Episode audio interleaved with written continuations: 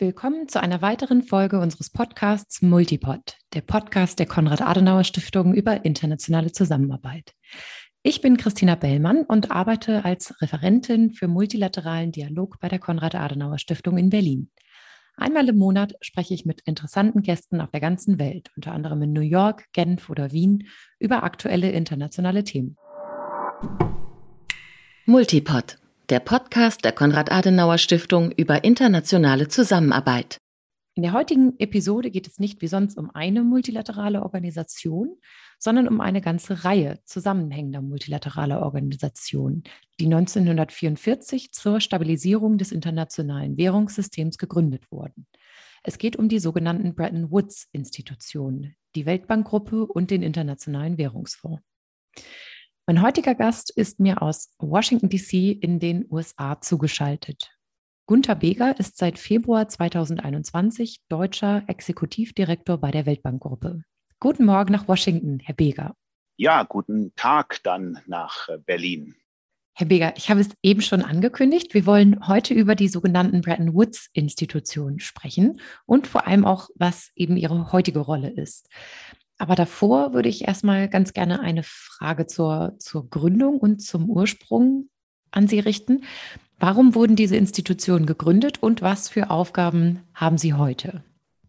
Ja, ganz herzlichen Dank. Ähm, in der Tat fragt man sich ja, was bedeutet der Begriff Bretton Woods Institution? Also erstmal, das ist ein amerikanischer Kurort und äh, an diesem Ort trafen sich, Sie haben das schon gesagt, 1944 Delegierte aus 44 Ländern und haben damals schon, ich sage mal, auf dem Höhepunkt des Zweiten Weltkriegs äh, sich Gedanken gemacht über die wirtschaftliche Neuordnung nach dem Krieg. Wenn Sie wollen, wirklich in einer, in einer Zeit, die ja geprägt war durch also einen entsetzlichen Krieg, Gedanken gemacht, wie muss eigentlich eine Welt Ordnung und in dem Fall eben auch eine Weltwirtschaftsordnung aussehen, dass möglichst verhindert wird, dass solche Kriege sich wiederholen. Und so einigte man sich genau am 22. Juli des Jahres 1944 auf zentrale Elemente einer Nachkriegswirtschaftsordnung, die, wie gesagt, als Bretton Woods-System in die Geschichte eingehen sollen. Es wurde die Gründung der Weltbank und des Weltwährungsfonds beschlossen. Der Weltbank fiel dabei die Aufgabe zu, vor allen Dingen Europas Wiederaufbau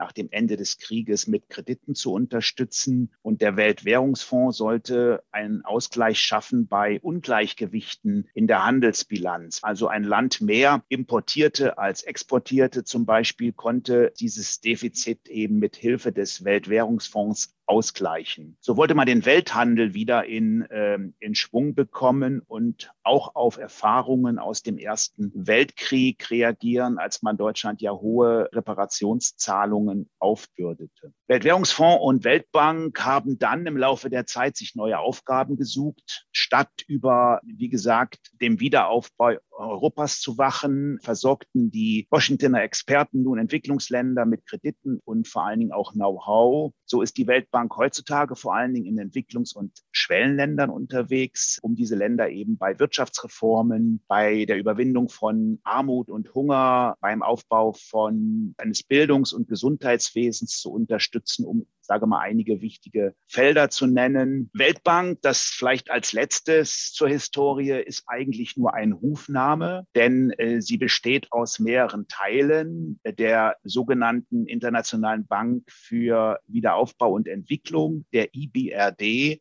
die wirklich als Bank funktioniert und marktnahe Kredite an Länder vergibt, vor allen Dingen Mitteleinkommensländer, dann gibt's die Internationale Entwicklungsorganisation, kurz IDA abgekürzt, die im Zuge der Dekolonialisierung im Jahre 60, 1960 gegründet worden ist und vor allen Dingen mit Zuschüssen und stark verbilligten Krediten für die ärmsten Länder arbeitet. Dann gibt es einen Privatwirtschaftsarm, dem sogenannten IFC, International Finance Corporation, die Projekte des Privatsektors unterstützen und finanzieren. Und es gibt ein weiteres Instrument, das vor allen Dingen Garantien vergibt. Das ähnelt dem in Deutschland bekannten System von Euler Hermes. Herzlichen Dank für diese Aufschlüsselung und teilweise zu der Auflösung des Rätsels, was hinter der Weltbankgruppe steht. Wer vertritt denn Deutschland in den Gremien?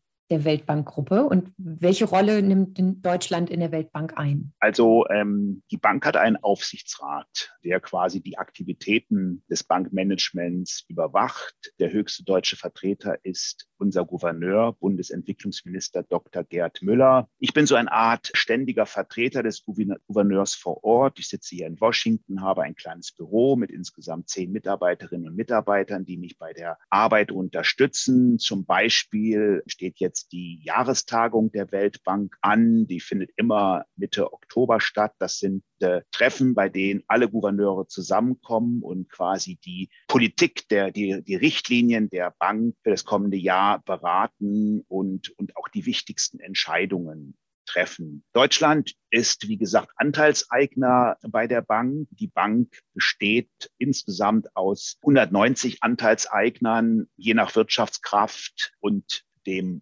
Einzahlungsbeiträgen dieser Bank haben Einzelländer unterschiedliche Stimmrechtsanteile. Die USA beispielsweise ist der größte Beitragszahler bei der Bank. Wir haben so ungefähr 16 Prozent Anteile auch. Deutschland hat knapp über vier Prozent und wir sind einer der großen Anteilseigner. Alles klar. Also anders als in anderen multilateralen Organisationen gilt in diesem Gremium nicht ein Land, eine Stimme. Sie haben gerade schon die Jahrestagung angesprochen, die Mitte Oktober stattfindet. Sie wird zum ersten Mal seit Beginn der Pandemie nun hybrid stattfinden, also teilweise in Präsenz und teilweise online, wenn ich da richtig informiert bin. Herr Beger, was macht denn diese Konferenz jetzt abgesehen von dem Präsenzteil so besonders? Was sind die Themen, die dieses Jahr auf der Agenda stehen? Das ist richtig. Ähm, die Bank hat äh, während der Corona-Pandemie eine sehr, sehr äh, strikte Politik gefahren Sie war über ein Jahr komplett geschlossen. Seit Mitte Juni kann man wieder stückweise auch in der Bank arbeiten. Das war beispielsweise für mich als Neuling, der hier im März ankam, schon eine skurrile Situation. Ich habe den ganzen Tag im Hotel gesessen, habe Videokonferenzen verfolgt und bin überhaupt nicht auf meinem Arbeitsplatz gewesen, kannte den gar nicht. Und das hat sich, wie gesagt, jetzt Gott sei Dank ein Stück geändert. Hauptthema der diesjährigen Herbsttagung wird weiterhin auch anderthalb Jahre nach Auftreten von Covid-19 sein, wie wir unsere Partnerländer bei der Überwindung der gesundheitlichen und wirtschaftlichen Folgen der Pandemie weiter unterstützen können. So fehlen ja weltweit immer noch jede Menge Impfstoffe. Auf dem afrikanischen Kontinent zum Beispiel sind bislang nur drei Prozent der Bevölkerung geimpft. Es fehlen Impfstoffe, es fehlt vor allen Dingen aber auch Logistik, um, um Impfstoffe vom Flughafen zur Bevölkerung zu bekommen also quasi in, den, in dem Arm. Und die Weltbank hat insgesamt 12 Milliarden Dollar bereitgestellt für die Beschaffung und Verteilung von Impfstoffen. Gleichzeitig bestellt die Bank auch über den Privatwirtschaftsarm, dem IFC, Mittel bereit, um die Produktion von Impfstoffen in Entwicklungs- und Schwellenländern zu starten. Ein weiteres Thema wird sein, wie man eben mit den wirtschaftlichen und sozialen Folgen der Pandemie umgeht. Die vielen Milliarden Dollar, die die Weltbank richtigerweise eingesetzt hat, um die Länder bei ihren äh, wirtschaftlichen Problemen zu unterstützen, diese wollen wir vor allen Dingen in zukunftsfähige äh, Strukturen leiten, sprich beispielsweise in klimafreundliche Energie und Infrastruktur, in nachhaltige Gesundheitssysteme, Systeme, die Länder eben auch auf künftige Krisen besser vorbereiten, in die Modernisierung oder auch Digitalisierung des Bildungswegen, um einige Schwerpunkte zu nennen. Es wird sicherlich auch das Thema der zunehmenden Verschuldung einiger unserer Partnerländer angesprochen werden. Hier wird es vor Dingen darum gehen, dass alle Gläubiger dazu beitragen, dass wir eine höhere Schuldentransparenz bekommen, dass eben auch Schuldenabbau der Länder eben mit nachhaltigen Reformen verknüpft werden. Also Sie sehen die Pandemie, die Folgen der Pandemie, die wir ja in Europa ein Stück weit in Griff bekommen haben. Ich lese auch jeden Morgen die Zahlen. Es geht zurück. Auch die wirtschaftliche Gesundung ist eingetreten. Das ist eben nicht in allen Ländern der Welt angekommen. Und hier ist noch ein ganz großes Stück Arbeit zu leisten. Und hier kann die Weltbank wirklich auch einen entscheidenden Beitrag leisten. Sie haben daneben auch schon kurz angesprochen, dass neben der Bewältigung der Coronavirus-Pandemie eben auch die Bewältigung der Klimakrise beziehungsweise ein Beitrag zum Klimaschutz wichtige äh, Aufgaben der Weltbankgruppe sind. Wie genau leistet die Weltbank dazu denn ein Beitrag? Wie können wir uns das vorstellen? Die Weltbank ist, und das ist äh, vielleicht gar nicht so bekannt, der weltweit größte öffentliche Klima, äh, Klimafinanzierer. Und sie trägt einen signifikanten Anteil bei zu diesem 100 Milliarden Klimaziel, die, die sich die Weltgemeinschaft ja gesetzt hat. Auf der einen Seite durch Beratung der Länder, wie man insgesamt die Politiken klimafreundlicher ausgestalten kann. Und auf der anderen Seite stellt die Bank eben auch jede Menge Geld zur Verfügung für klimafreundliche Investitionen. Da hat es übrigens mit dem Amtsantritt von Joe Biden einen erheblichen Wechsel in der US-Politik gegeben. Ich habe ja gerade erklärt, die USA haben 16 Prozent Anteile an der Bank. Sie sind da schon eine entscheidende Stimme, ein sogenannter Gamechanger. Und äh, wie Sie wissen, unter der Trump-Administration hat das Thema Klimawandel eine mal vorsichtig ausgedrückt nicht so große Rolle gespielt. Und das hat sich mit äh, Joe Biden stark geändert und äh, auch die Aktivitäten der Bank im Klimabereich äh, wirklich neuen Schwung verliehen. So ist es uns zum Beispiel mit Amerikanern und äh, den europäischen Verbündeten gelungen, die Bank im Frühsommer zu einem sehr fortschrittlichen Klimaaktionsplan zu bewegen, den sie vorgelegt hat, dem die Bank sich verpflichtet, alle ihre Aktivitäten künftig Paris-aligned zu machen. Das heißt, ihre Programme, Aktivitäten, Projekte in Einklang mit den Pariser Klimazielen zu stellen. So verpflichtet sich die Bank zum Beispiel bis zum Jahre 2023 35 Prozent aller ihrer Ausgaben äh, für Klimaschutzaktivitäten auszugeben. Es geht darum, dass künftig mit Bankmitteln keine Kohlekraftwerke mehr gefördert werden können. Und einige andere Dinge. Wie gesagt, da ist Schwung reingekommen. Das begrüßen wir sehr. Das haben wir auch sehr stark mit betrieben. Und es wird es darauf ankommen, auch, dass die Umsetzung dieses Klimaschutzaktionsplans, dass das auch wirklich in die tägliche Politik der Bank kommt und dort umgesetzt wird. Und das ist dann zum Beispiel eine Aufgabe vielleicht so ein bisschen die, das Verständnis für die Arbeit des Boards auch und meiner Funktion darzustellen. Das ist dann auch Aufgabe auch von uns, das zu kontrollieren. Wir schauen uns dann beispielsweise die Pläne an, die die Bank für bestimmte Partnerländer vorlegt. Und dann gucken wir auch rein, ja, was wird da eigentlich klimapolitisch gemacht? Und das ist eine, eine wichtige Aufgabe. Und wie gesagt, das, das Klimathema ist entscheidend für viele unserer Länder, die noch in einem weitaus größeren Umfang von Klimakrisen, von Dürre und damit Hunger, Überflutungen betroffen sind, als wir das jetzt bedauerlicherweise in Deutschland auch in diesem Sommer erleben mussten. Also das Klimathema ist ein wichtiges, ein zentrales, auch für uns Deutsche hier und für mich als, als deutschen Vertreter im Board. Daneben gibt es ja sicherlich neben den geradezu schon alles bestimmenden Themen momentan Corona und auch Klimaschutz noch weitere Themen, die bei der Weltbank schon länger auf der Agenda sind.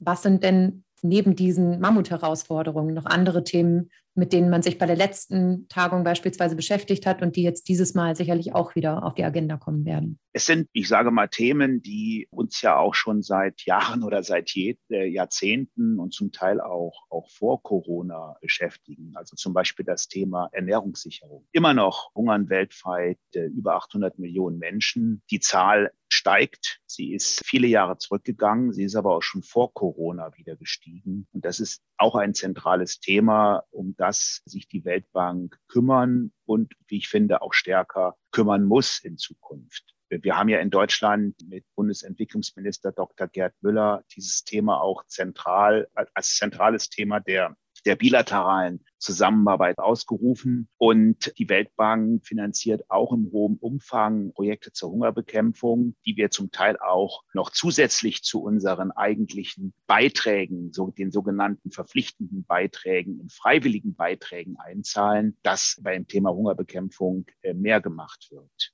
Ein weiteres Thema, was ganz aktuell auch hier auf die Tagesordnung gekommen ist, ist das Thema, wie stellen wir eigentlich sicher, dass in Projekten, die die Bank durchführt, Mindeststandards im Arbeits- und Sozialbereich, aber auch im Umweltbereich äh, eingehalten werden. Sie kennen möglicherweise in Deutschland die Diskussion um das Lieferkettengesetz. Es ist ja auch ein Projekt, das Bundesarbeitsminister Heil und äh, Entwicklungsminister Gerd Müller in Deutschland durchgesetzt und umgesetzt haben. Und natürlich ist es wichtig, dass das Thema auch in die, die Politik, die, die Umsetzung der, der Bank ähm, einfließt. Und dazu haben wir im Moment auch Diskussionen, äh, wie sichergestellt werden kann, dass Lieferketten vom Beginn bis zum Ende oder eigentlich besser gesagt vom Ende bis zum Beginn so transparent gestaltet werden kann und das ausgeschlossen werden kann, dass Zwangsarbeit beispielsweise oder, oder eben Kinderarbeit oder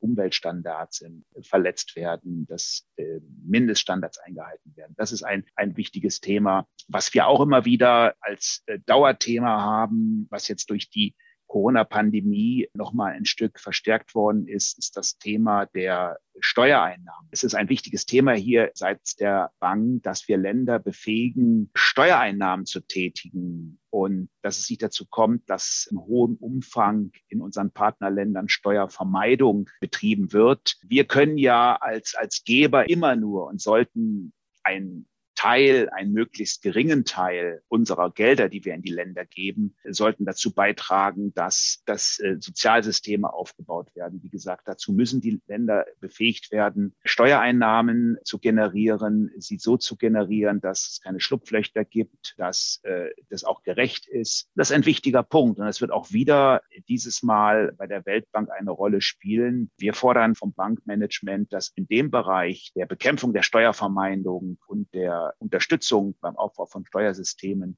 dass da künftig noch mehr gemacht wird. Wie kann ich mir denn vorstellen, dass sozusagen die Länder der, dabei unterstützt werden, dass eben Steuern nicht, nicht vermieden werden? Geht es da um Konditionalität von Mitteln, die die Weltbank beispielsweise ausschüttet, oder gibt es da andere Stellschrauben, an denen angesetzt wird? Das ist ein vielfältiges Thema. Einmal müssen Sie natürlich entsprechende ähm, Strukturen haben, auch eine Infrastruktur. Sie brauchen Finanzämter, auch wenn wir die in Deutschland vielleicht nicht so mögen, aber wir brauchen ja im Grunde, wir brauchen ausgebildetes Personal. Äh, da kann die Weltbank viel tun. Dann Gesetzgebung ja, es braucht eine Steuergesetzgebung. Also das Feld ist im Grunde komplex und groß. Und da kann die internationale Gebergemeinschaft viel machen und es kann die Weltbank viel machen. Die Weltbank hat ja einen riesen Vorteil gegenüber anderen Institutionen und auch gegenüber vielleicht bilateralen Institutionen in Deutschland, die Entwicklungspolitik betreiben.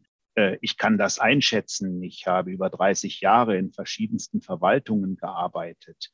Also es sind wirklich gute Leute in der Bank und sie haben eine enorme Expertise über Länder. Und diese Expertise dann auch zu nutzen und daraus die richtigen Schlüsse zu ziehen und gleichzeitig auch noch die finanziellen Mittel zu haben, um Dinge umzusetzen. Also ich sage da immer, wenn es die Weltbank nicht machen kann, wer kann es dann eigentlich erfolgreich machen? Und gerade, wie gesagt, auf dem Gebiet der Steuervermeidung müssen die Dinge zusammengebracht werden. Es muss eine Gesetzgebung gemacht werden. Und da kann die Weltbank, weil Sie das Thema Konditionierung angesprochen haben, auch durchaus konditionieren oder sagen, ihr, wenn ihr jetzt Mittel haben wollt für den Aufbau von Finanzämtern, dann müsst ihr aber auch eure Gesetzgebung entsprechenden Schwung bringen. Was nützen uns entsprechende Beamte und Institutionen und Software und alles Mögliche, wenn die Gesetzgebung nicht da ist? Also da kann man auch bestimmt gut konditionieren oder entsprechende Zusammenhänge herstellen. Wie gesagt, das ist ein Thema, das hört sich nicht besonders sexy an, wenn ich das sagen darf an der Stelle. Aber es ist verdammt wichtig weil es im Grunde die Grundlage überhaupt bietet, dass Länder auch auf längere Frist sich wirtschaftlich und dann auch selbstständig entwickeln können. Ganz herzlichen Dank. Das kann ich mir wesentlich besser jetzt vorstellen. Herr Beger, wir haben in den anderen Podcast-Folgen auch häufig über die Rolle Chinas gesprochen. Das ist ein Thema, was sich in vielen Bereichen aktuell durchzieht. Sie haben gesagt, dass die Vereinigten Staaten 16 Prozent Anteile äh, eben auch am, am, Stimmrecht haben, dass Deutschland auch äh, 4 Prozent Anteile hat. Wie groß ist denn der Anteil von China und wie tritt China in den Gremien auf? Wie können Sie das beschreiben? China hat äh, circa fünf Prozent Anteile an der Bank und äh, bringt sich konstruktiv in Diskussionen ein. Auf der anderen Seite pocht China aber auch auf eine größere Anerkennung und auf äh, mehr Einfluss. Man muss dazu sagen, dass die Bank eine wirtschaftliche Organisation ist, die sich qua Mandat eigentlich nicht äh, zu politischen Fragen äußert, aber das kann man natürlich in der Praxis nicht immer, immer so trennen.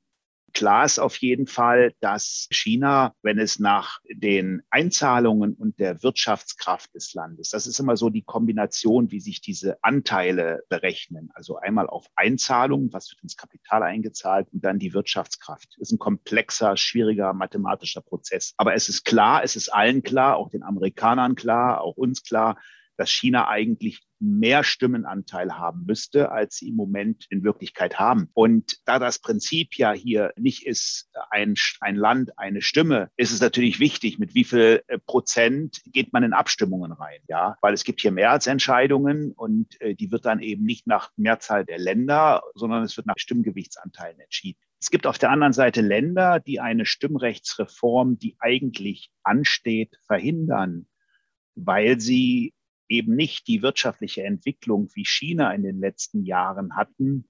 Und sie würden eben durch eine Stimmrechtsreform Anteile verlieren. Das sind im Übrigen auch einige europäische Länder dabei. Und deswegen wird im Moment von diesen Ländern eine Reform der äh, Stimmrechte blockiert, was, wenn Sie so wollen, eigentlich auch nicht fair und nicht gerecht ist. Wir als Deutsche sind da durchaus äh, der Meinung, dass es eine Anpassung geben müsste, weil wir dann auch selbst ein Stückchen besser dastehen würden und weil wir jetzt eigentlich unterrepräsentiert sind. Die Weltbank ist eigentlich eine unpolitische Organisation. Ich habe da schon mal darauf hingewiesen. Aber meine Erfahrung hier nach den ersten Monaten ist, äh, wenn 25 äh, Vertreterinnen und Vertreter täglich zusammenkommen, über Stunden in einem Raum eingeschlossen sind und über Strategien beraten, über Prozesse, über Programme, über Projekte, dann ist das eben auch so, dass man dem anderen schon ein Stückchen mehr zuhören muss und auch zuhört. Man muss Allianzen schmieden und ähm, alles das vermittelt dann auch ein Stück besseren Eindruck über Sichtweisen anderer Länder.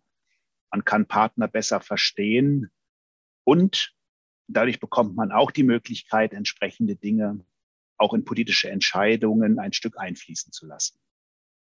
Und das ist auch gerade das Spannende an der Arbeit der in multilateralen Gremien, dass man eben diesen permanenten und ständigen Austausch hat. Wir bekommen letztendlich, das ist auch nochmal wichtig vielleicht zum Verständnis, Hinweise zu Abstimmungen, auch wie wir zu bestimmten Fragen, wir hatten zum Beispiel eine große Diskussion um Produktion von Solarpanels in China, weil der Rohstoff aus der Region Xinjiang kommt. Da gab es eine Diskussion, was machen wir mit Solarprojekten? Da ist es schon auch üblich, dass wir entsprechend eine abgestimmte Weisung der, aus der Bundesregierung kriegen. Das ist ein Haus, mein Heimathaus, wo ich herkomme, weil das Bundesentwicklungsministerium der Federführer ist in der Bundesregierung. Die stimmen sich dann ab an einer solchen Frage mit dem Wirtschaftsministerium, mit dem Umweltministerium, mit dem Auswärtigen Amt. Und wir kriegen dann, dann auch Weisungen, äh, wie das so schön in der Beamtensprache heißt, mit denen wir dann auch in die Abstimmung gehen können. Herr Weger, vielleicht noch eine Frage zum Schluss, weil Sie sagten, dass die Weltbank in fast allen Ländern der Welt präsent ist und weil wir über